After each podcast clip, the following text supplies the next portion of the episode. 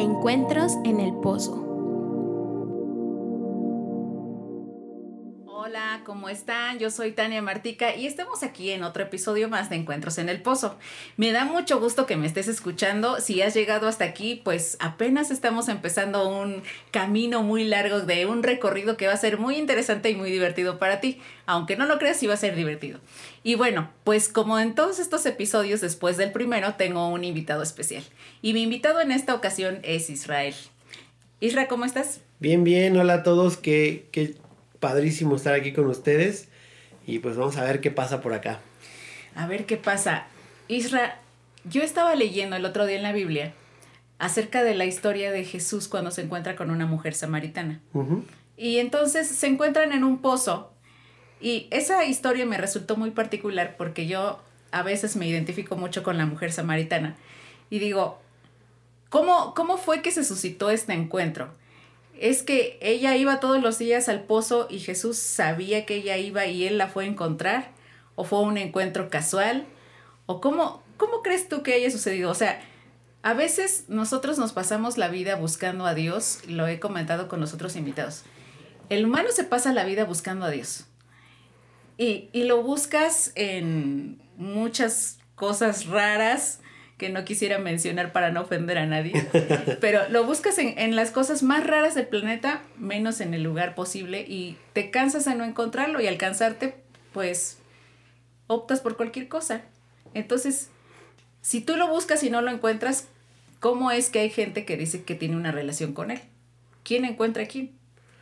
Pues mira, ahorita que dices eso, eh, hay una frase que escuché hace un par de semanas que me encantó, que fue que las coincidencias son la forma en la que Dios trabaja de incógnito, ¿no? O sea, a veces piensas que fue una casualidad, pero en realidad estaba dentro del plan de Dios, ¿no? Y en este sentido yo creo que los encuentros que se hablan en la Biblia tienen un propósito muy grande, no solo para la persona que los vivió, sino para los que los leemos ahora, ¿no? Por ejemplo, este encuentro con la samaritana tiene una profundidad muy, muy, muy cañona porque, para empezar, eh, la sed de ella, ¿no?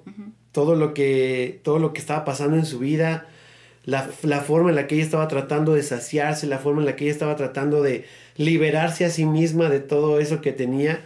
Y Jesús le dijo, es que tuve que venir a encontrarte a ti para que entendieras que solo yo te puedo dar lo que tú necesitas, ¿no? Entonces creo que cuando, cuando hay una necesidad grande en el ser humano, Dios nos ve como en el punto exacto para poder encontrarse con nosotros, ¿no? generalmente podríamos decir que yo busco a Dios, que yo voy con Él, pero lo cierto es que Él ya venía conmigo desde, desde hace mucho tiempo atrás, ¿no? Y es que a veces no, nos fijamos, ¿no? Es como nos parece tan común, lo damos tan a veces por sentado de que Dios está en todo lugar, ¿no? Pero de verdad no lo vemos, ¿no? Y pareciera que nos cuesta trabajo identificar dónde está pero es más sencillo de lo que, de lo que creemos, más fácil de encontrarse con Él, porque Él propicia todos los encuentros que tiene con nosotros. Ok, entonces, eh, o sea, sí, hablamos de las historias de la Biblia, pero yo como una persona normal, como un humano común y corriente que ando por ahí, en mi casa, porque ahorita nadie sale, este, esto lo estamos grabando en enero del 2021 y todavía estamos en cuarentena que ya lleva casi un año. Eh, que estás tú solo en tu casa, o sea, ¿Dios te puede encontrar ahí en tu casa? Claro que sí, claro que sí. Pero Dios te encuentra después de que tú lo buscaste o es que, ¿sabes qué? Yo siento que hay mucha gente que a veces cae en la, en la depresión o en la desolación porque está buscando algo más profundo y no sabe cómo hacerle, ¿no? Entonces, dicen, es que eso, eso pasó en la Biblia. Pero actualmente sí hay encuentros con Dios. Pues mira, hace, hace unos días un amigo me preguntó algo que, que la verdad sí se me hizo muy interesante en cuanto a por cómo lo preguntó, ¿no? Me dijo, oye Ra, ¿tú crees que esta generación tenga ese sentido de Jesús como lo tuvimos nosotros cuando éramos niños? o nosotros Uh. cuando, cuando estábamos eh, en la iglesia. Y fue una pregunta que no pude contestar tan fácil. No solo por la rapidez que esta generación exige con las cosas, sino por la forma en la que ellos pueden en- accesar en cualquier momento a cualquier tipo de información. Entonces, se vuelven unos sabelotodos sin fundamentos. Y el conocimiento sin fundamento es peligroso. Claro. Porque lo puedes conocer y puedes, puedes tal vez tú decir, ah, pues ya conozco este tema, pero no, no, no tienes como un fundamento de un, un trasfondo de, de por qué lo crees o por qué, cómo lo conociste. Y esa pregunta viene muy, yo creo que muy ad hoc con esto, porque eh, en la búsqueda de algo, como tú lo decías, ¿no? Cuando me siento, yo acabo de vivir un proceso de ansiedad y depresión bien cañón. Wow. El, hace el 2019 fue uno de los años más difíciles de mi vida. Eh, tuve un proceso de un año, literalmente de un año, en ansiedad y depresión.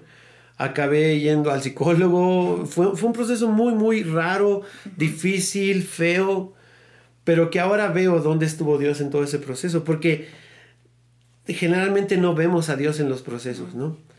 Y ahorita que me haces esta pregunta de cuando alguien está en esa necesidad, en ese sentir de, hoy no sé qué buscar o cómo empezar a buscar, Sí, porque cuando tú estás así, o sea, quieres una salida ya, ya, ya. O sea, la misma ansiedad te, te provoca eso, de que ya quiero salir de esto. No me siento mal en, en- en mi cuerpo, no me siento mal. O sea, pero hay algo dentro de mí que no está bien, ¿no?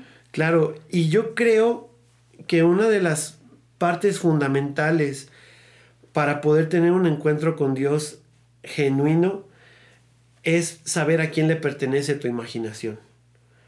Porque la ansiedad y la depresión se basan en robar tu imaginación y ponerte escenarios que no existen, ya sea caóticos, ya sea de muerte, ya sea de, de muchas cosas, que cuando tú los adaptas a ti y dejas que eso empiece a rodar en tu cabeza, encontrarse con Dios se vuelve más complicado. No por Dios, sino por nosotros, ¿no? Yo, una de las oraciones que tuve fue, Dios, yo no quiero que el enemigo ponga las manos en algo que te pertenece a ti. Entonces, una persona que está pasando por un proceso así, y ahora lo entiendo, porque antes yo era de los que decía, ay, ya, levántate, no es tan difícil, ¿no? Échale ganas. Échale ganas, y no es suficiente, ¿no? Porque no es algo que identifiques como algo que tú seas más poderoso que eso, ¿no? No tenemos la fuerza, el, el poder para vencer eso solos. Por eso necesitamos encuentros con Dios. La Biblia dice que Él ya nos amó primero. Entonces, Él ya está propiciando el encuentro desde antes, ¿no? Ok. ¿Cómo, ¿Cómo yo voy hacia Él? Ese es el punto. A mí me gusta pensar, no sé si sueno como, pues no sé si extraño, pero no me gusta dejar a Jesús en la mesa sentado con el café en las mañanas, Ok. ¿no? Sí suena extraño. Sí, suena extraño, yo lo sé. Es, es una forma en la que yo he tratado de, de llevar una relación mejor con Jesús.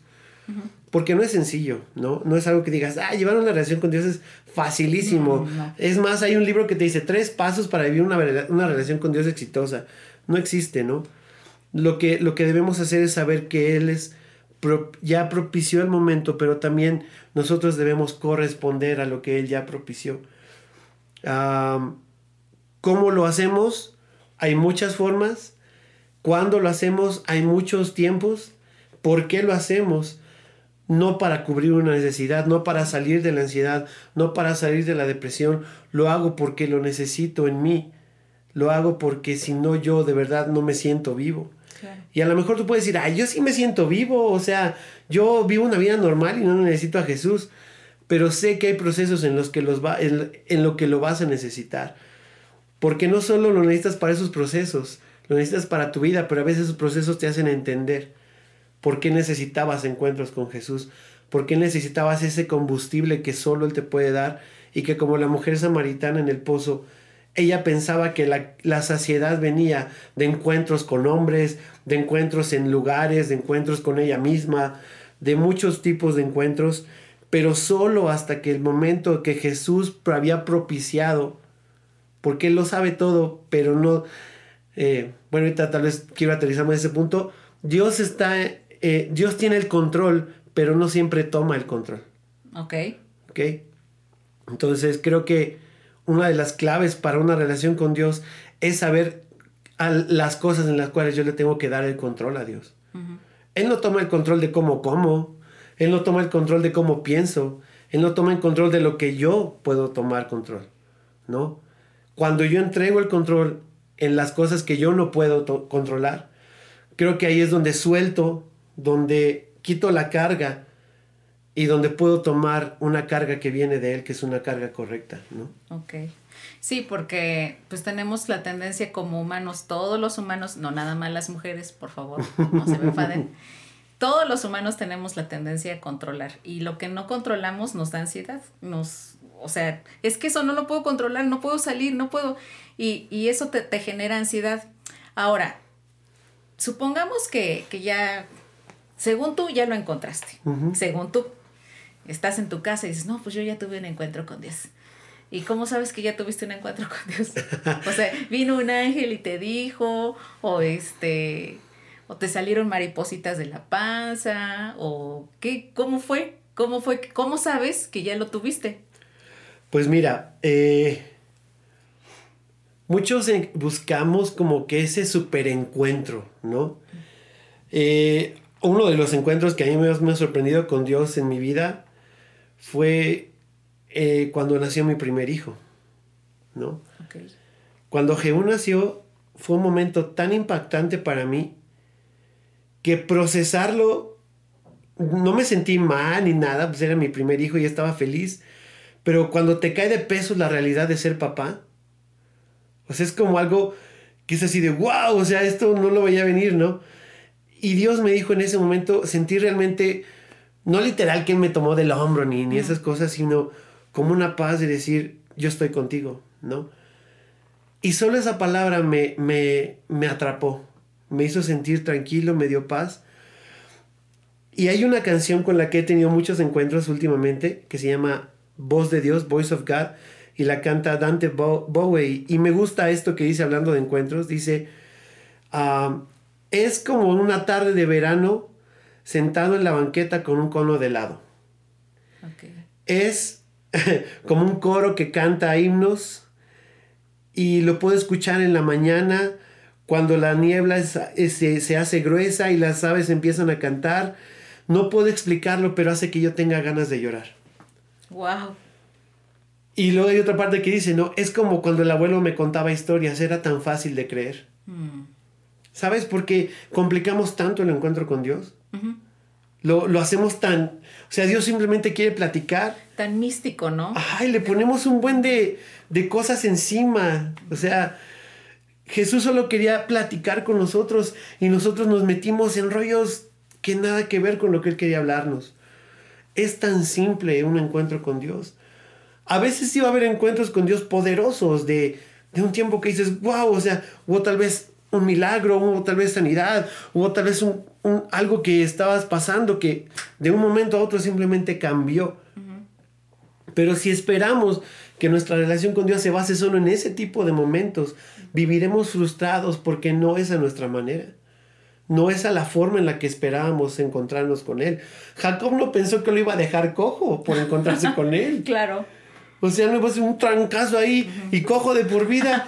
Y fue así de, oye Dios, o sea, yo solo quería hablar contigo y tú me dejas cojo.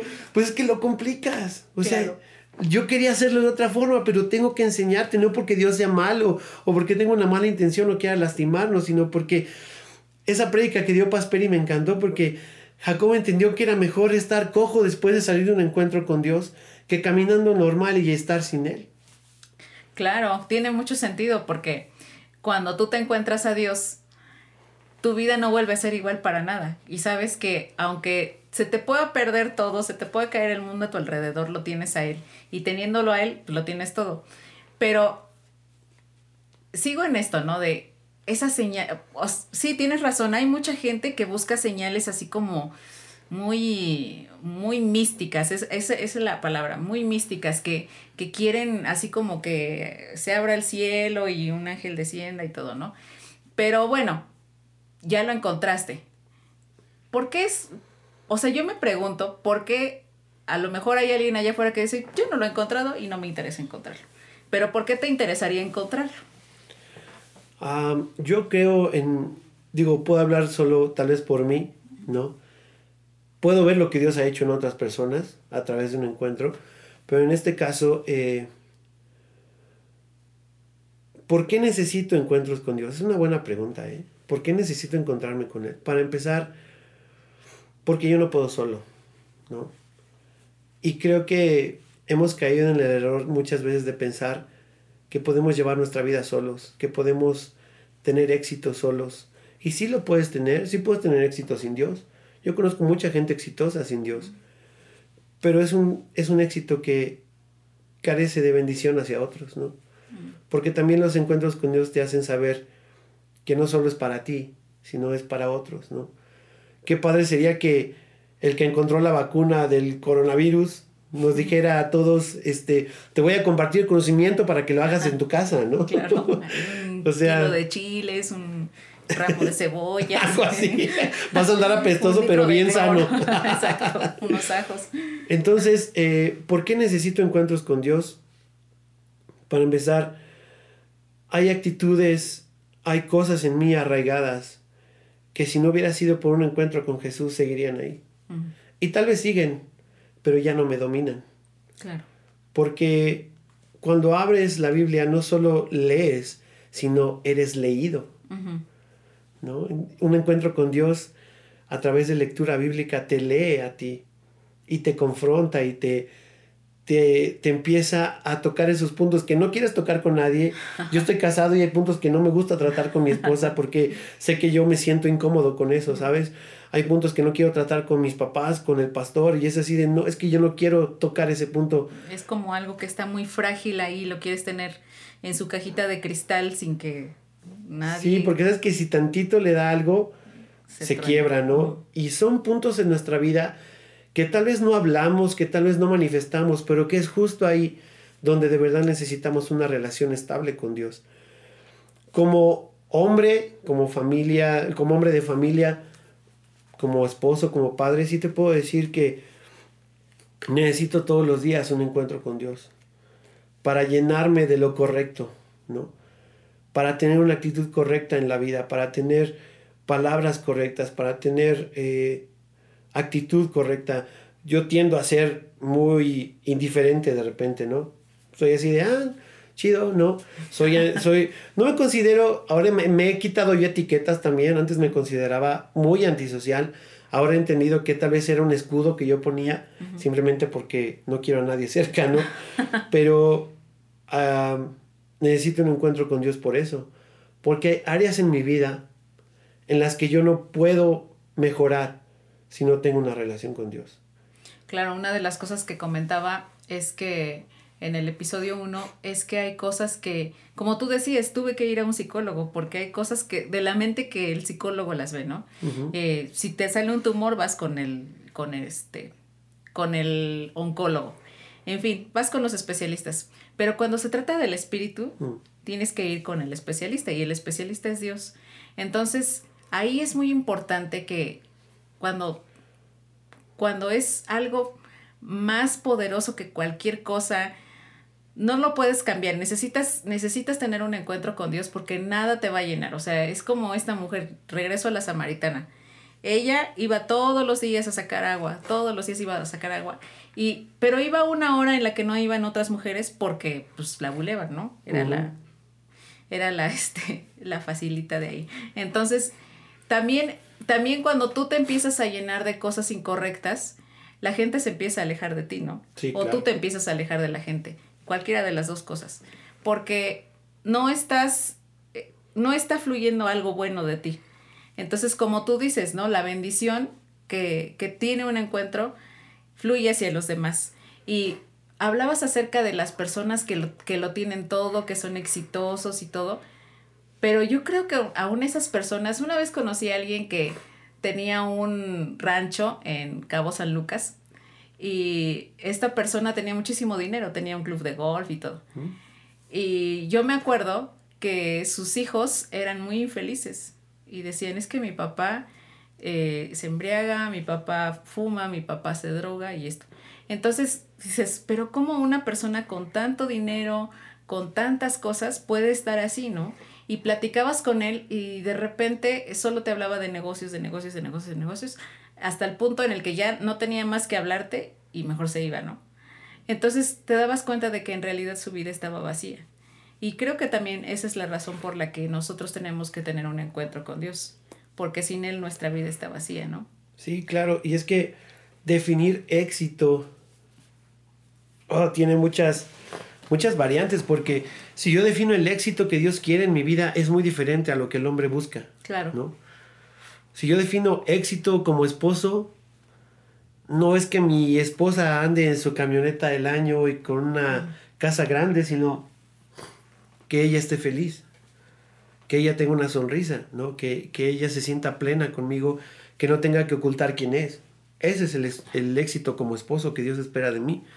Que su relación con Dios en ella sea inspirada a través de mi vida, ¿no? El, el éxito que yo puedo tener como hombre en el mundo es tener cosas, es ser exitoso, tener títulos, tener fama, tener dinero. En Dios el éxito como un hombre es honrarlo a Él en todo lo que yo hago. Y obviamente sé que hay, hay bendición de Dios material, pero bendecirnos no es el punto más objetivo de Dios, sino transformarnos. Y yo creo que eso es otro punto clave de una relación con Dios. No estás con Dios solo para sentir bonito, no estás con Dios solo porque, ay, estuve en su presencia y sentí un fuego en mi corazón. A veces yo no siento nada cuando tengo un momento con Dios.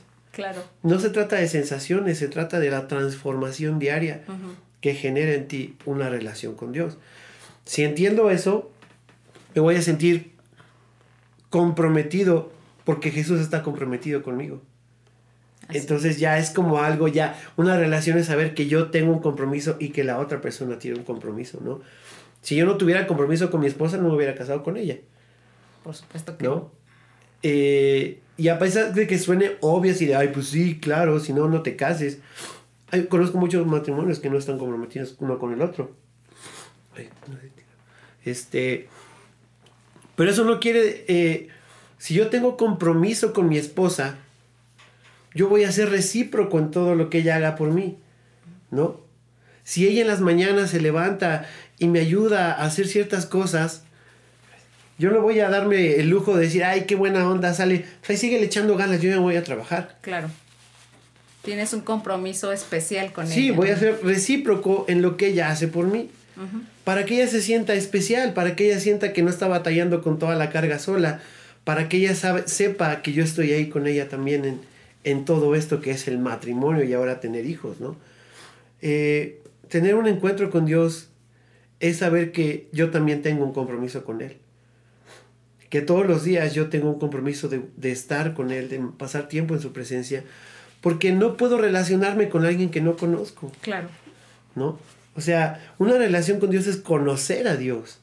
No es decir, voy a orar 10 minutos y como quedarme en silencio a ver qué escucho. ¿No? Porque pues yo por lo menos no he escuchado la voz audible de Dios. No lo he escuchado así de Israel, tu esposa te está necesitando. O sea, no, sino es, eh, es diferente la forma en la que yo he visto a Dios, he escuchado a Dios. Yo solo recuerdo de los encuentros así muy bien cañones que yo he vivido con Dios, que dices, órale, eso sí pasó, sí, sí pasó. Eh, estábamos en, en, en, la iglesia donde antes me congregaba. Eh, y en esa iglesia era muy pentecostés todo, ¿no? Muy fuego, muy... ¿no? Estaba padre, me, me gusta esa onda, luego se me sale a mí lo pentecostés, ¿no? Para los que nos escuchan en otros lugares, eh, es así como las películas de la gente de color. Ah, así que hacen mucho escándalo y que están cantando un chorro de personas y de repente andan bailando por acá y por allá. Algo así nos referimos cuando dice Pentecostés. Sí, o sea, era, era algo loco porque pues si alguien que no conoce a Dios entraba ahí así de, wow, ¿qué está pasando, no? Les están dando ataques. Les están dando ataques, sí, sí, sí, o sea, ¿quién los, quién los drogó? no sé, pero realmente cuando, cuando estaba en esa iglesia yo vi cosas bien padres de parte de Dios. Pero recuerdo que una vez fue un hermano, tal vez tú escuchaste él, se llama Aaron Kolb. Aaron Kolb es un pastor que está en Guadalajara. Vino aquí a predicar. Y recuerdo súper bien, súper, súper claro en mi mente que cuando él hizo el llamado para que nosotros pasáramos, de repente cuando un predicador eh, está dando la palabra, te llama, ¿no? Y antes era muy usado el que ven al altar y arrodíllate y entrégale tu vida a Dios. Y cuando fue ese evento, yo me acuerdo que así en, rapidísimo yo me levanto de mi asiento, voy corriendo hacia el altar y de la nada yo no supe qué sucedió. Solo sé que cuando desperté otra vez, estaba lejos de donde yo había ido a correr y sentía una paz tremenda. No sé qué ocurrió en el Inter. O sea, mientras yo fui corriendo al altar, yo después aparecí en otro lugar bien diferente, con una paz en mi corazón. Algo había cambiado en mí, algo había tocado mi interior y supe que fue Dios, ¿no?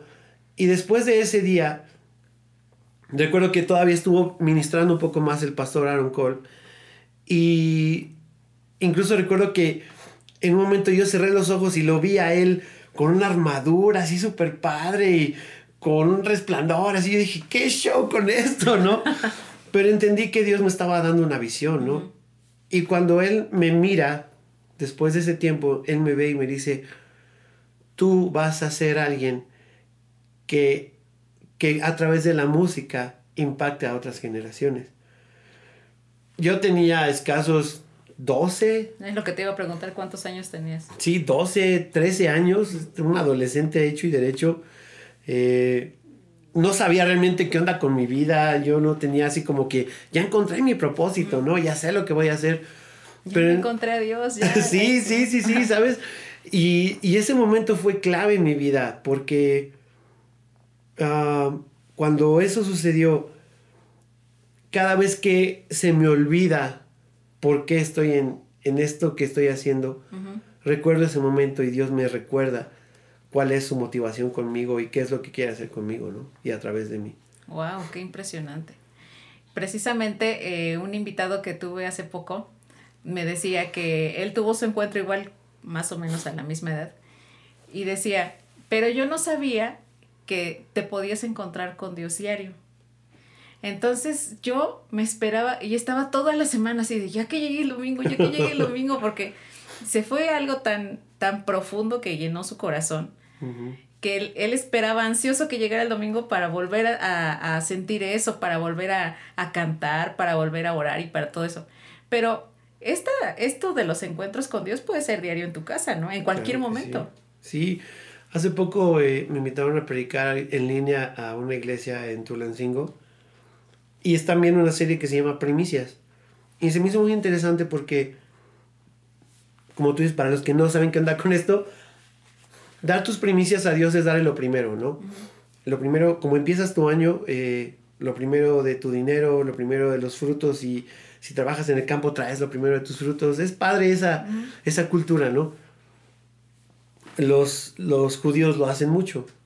Pero yo no lo había entendido como algo, como tú dices, diario. Y cuando estaba yo preparando la predicación, Dios me dijo, yo quiero tus primicias diarias. Wow.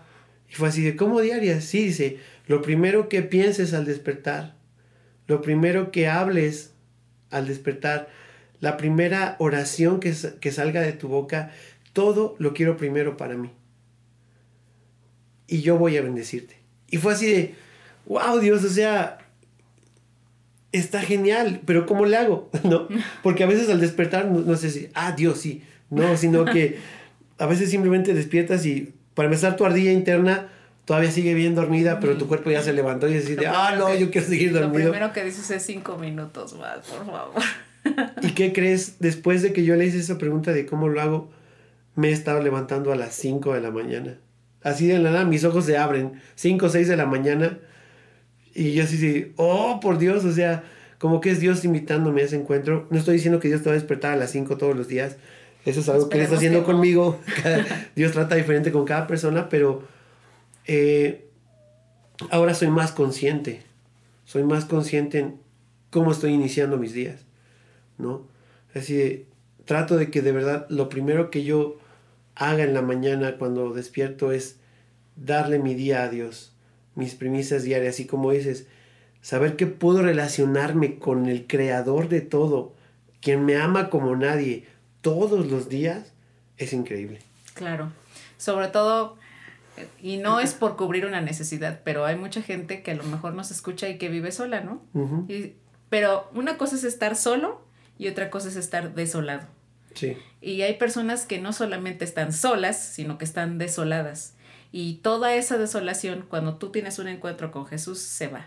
Entonces, pues ya estaremos hablando más adelante de cómo, cómo hacerle para encontrarse, para encontrarse, para que nos encuentre y todo esto. Isra, tú traías varios ejemplos de encuentros. Sí, eh, pues hay muchos bíblicos, muchos que, que la Biblia nos enseña. Eh, a mí me gusta muchísimo, muchísimo el encuentro que tiene David con Dios cuando él ora y le dice, examíname, ¿no? Él está en un proceso que está divagando por ahí a causa de todos sus errores. Y dice, Dios, examíname, ¿no? Crea en mí un corazón, un espíritu recto delante de ti. Y si lo vemos como una oración personal y lo aplicamos, de verdad que eso cambia tu perspectiva de cómo estás viviendo. Porque ahora eres tú quien le dice a Dios, Dios, examíname, ¿no?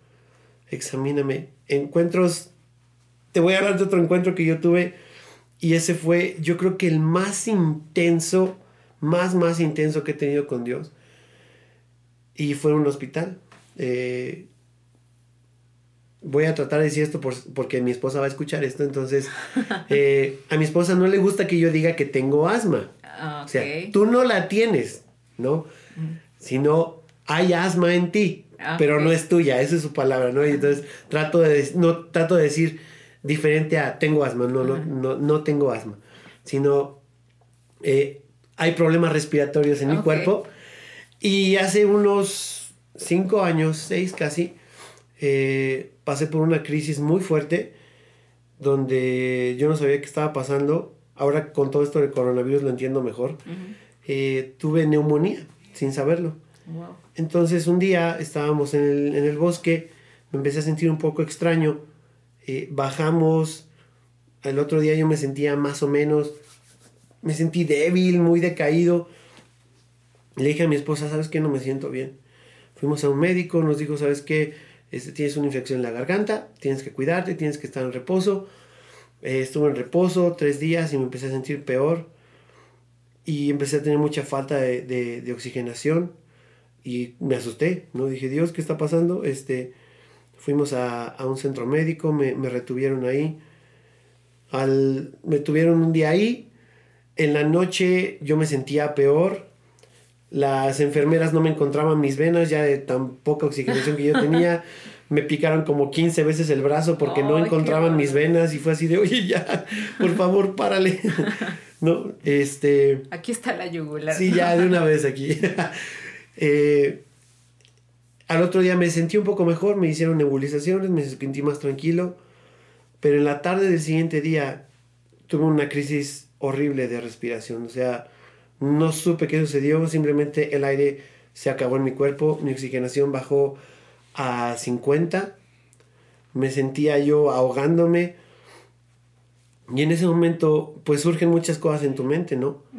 Y sí es cierto que esa película de tu cabeza empieza a pasar en, frente de ti. Ah, sí. Sí, bueno, a mí me pasó. ¿Desde que eras niño?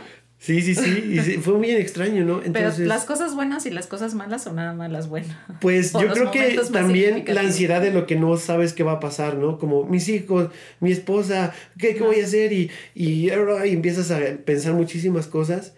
Y recuerdo muy bien, tal vez esto ya lo he contado en muchas ocasiones, pero pues lo cuento porque es lo que a mí me sucedió eh, le dije a mi esposa, llegaron las enfermeras, me empezaron a querer levantar, levántese para que le entre más aire. Y dije, no, me siento mal, no puedo ni levantarme. Este, no podía respirar, no podía hablarles, no podía expresarles cómo me sentía. En ese momento yo le dije a mi esposa, Clau, diles que a todos que se vayan. No quiero a nadie aquí. Israel, pero le dije, dije, diles a todos que se vayan, por favor. Dile al doctor y a las enfermeras que no los quiero aquí. Tenía yo un iPad a un lado, lo tomé, empecé a poner música, y tuve un encuentro con Dios. En medio de un paro respiratorio, en medio de una crisis horrible, tomé eso que yo tenía cerca, puse una canción y le dije, Dios, yo no quiero irme. Me encantaría estar contigo, pero no he visto nacer a mi hijo. Quiero verlo nacer, quiero verlo crecer, quiero estar con él. Todavía no, no sabía que íbamos a tener un segundo hijo, ahorita ya tengo dos, ¿no? Pero este, en ese tiempo yo dije, Dios, yo quiero tener, quiero ver a mi hijo. Y justo en ese momento mi corazón empezó a sentir paz y mi cuerpo se reguló. Wow. No sé cómo explicarlo, no sé de qué manera sucedió. Eh, los doctores no se lo explicaron. Ellos me daban por muerto ese día. Me dijeron es que tú estabas a punto de morir. Tu oxigenación, tus latidos del corazón, todo nos indicaba que ese día o te entubábamos o te morías. Wow. ¿No? Y al otro día el doctor va a verme, me, me trasladaron de un hospital a otro porque yo cuida tus oraciones porque yo un día a Dios le dije, yo quiero una vez viajar en una ambulancia, pero no le dije cómo. y pues andaba yo en la ambulancia y yo iba riéndome en el camino porque dije, Dios, qué gracioso eres. No, este, llegamos al hospital, al otro día me, me, me estabilizaron y el doctor que me atendió en el otro hospital llegó y me dijo, yo no sé qué sucedió en ese cuarto, pero cuando yo entré, algo se sentía. Y después de que tú te fuiste, eso duró hasta la otra semana. ¡Wow! ¡Qué increíble! ¿No? O sea, ese doctor me estuvo yendo a visitar y me dijo, todavía siento lo que dejaste ahí. Dice, no sé qué sucedió. Tú debiste morir. Tú debiste morir ese día. No sé qué pasó, pero eso es un milagro. Increíble. Y, pero mucha gente, a ver, ese fue tu encuentro. Yo tuve un encuentro diferente, este, Héctor tuvo su encuentro diferente, Mario, Fer, todos tuvimos un encuentro diferente.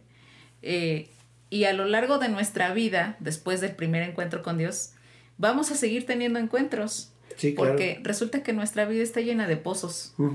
De pozos de donde estamos sacando cosas y siempre, siempre hay algo que entregarle a Dios. siempre, créanme.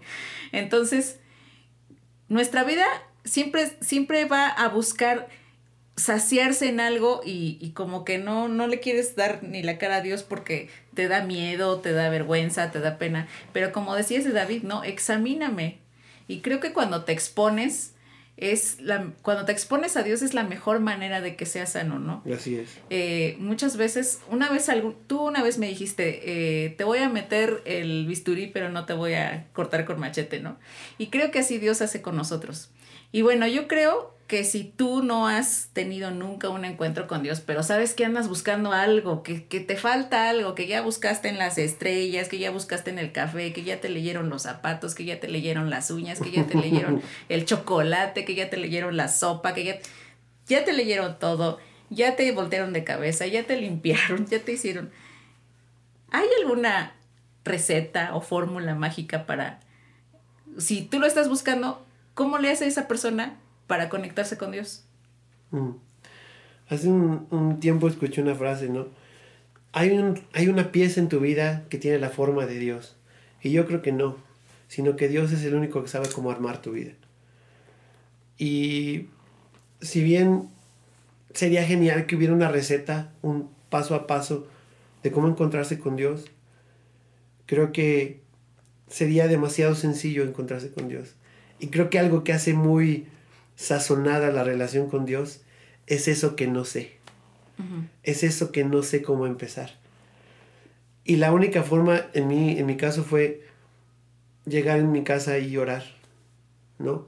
Estoy casado y sé que no todos los días van a ser de luna de miel, de, uy, un super encuentro con mi esposa. Va a haber días difíciles, va a haber días de escasez, va a haber días de discusiones pero todo eso le da una sazón a la relación. Entonces, estos días difíciles que tal vez tú estás viviendo si nos escuchas, tienen un propósito también. Eh, Dios los ha permitido para darle sazón a su relación contigo. ¿Hay una fórmula? No. ¿Hay ejemplos de cómo hacerlo? Sí. Si tú vas a la Biblia, encuentras muchísimos ejemplos de gente que tenía muchos contextos de vida unos eran millonarios, otros eran pobres, unos eran muy estudiados, otros eran completamente ignorantes, algunos eran de familia muy fifí, otros eran chairos. Estamos en México. hay diferentes contextos, pero hay Dios amando, un Dios amando a todos los contextos de cada persona, ¿no? Cada persona tiene una oportunidad. ¿Cómo lo haces? Creo que la única forma es ser sincero con él y decirle, no sé cómo encontrarme contigo, pero sé que estás aquí. Y hay, hay mucho de lo que Dios puede hablarnos con solo ser humildes en el corazón y, reconocer que necesitamos de Él. Y creo que si bien no hay una fórmula, sí hay una palabra con la cual iniciar que es humildad, ¿no? Yo no me puedo acercar a Dios pretendiendo que lo sé todo. La Biblia incluso lo dice, que Él al orgulloso lo mira de lejos, ¿no? Pero al que tiene un corazón dispuesto, lo abraza y está con Él. Dios ama al orgulloso, sí, pero el orgullo es algo que impide una relación, ¿no? Entonces, pues, no hay fórmulas, hay ejemplos, no hay, una, no hay un mapa, pero sí hay un inicio, ¿no? Entonces, yo creo que eso es lo padre de una relación con Dios.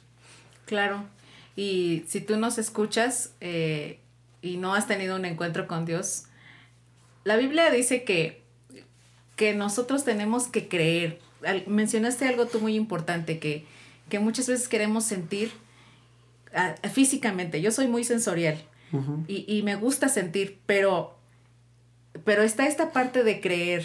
Que, que tenemos que creerlo. Eh, dijiste que, que, muchas veces no sientes nada cuando tienes un encuentro con Dios.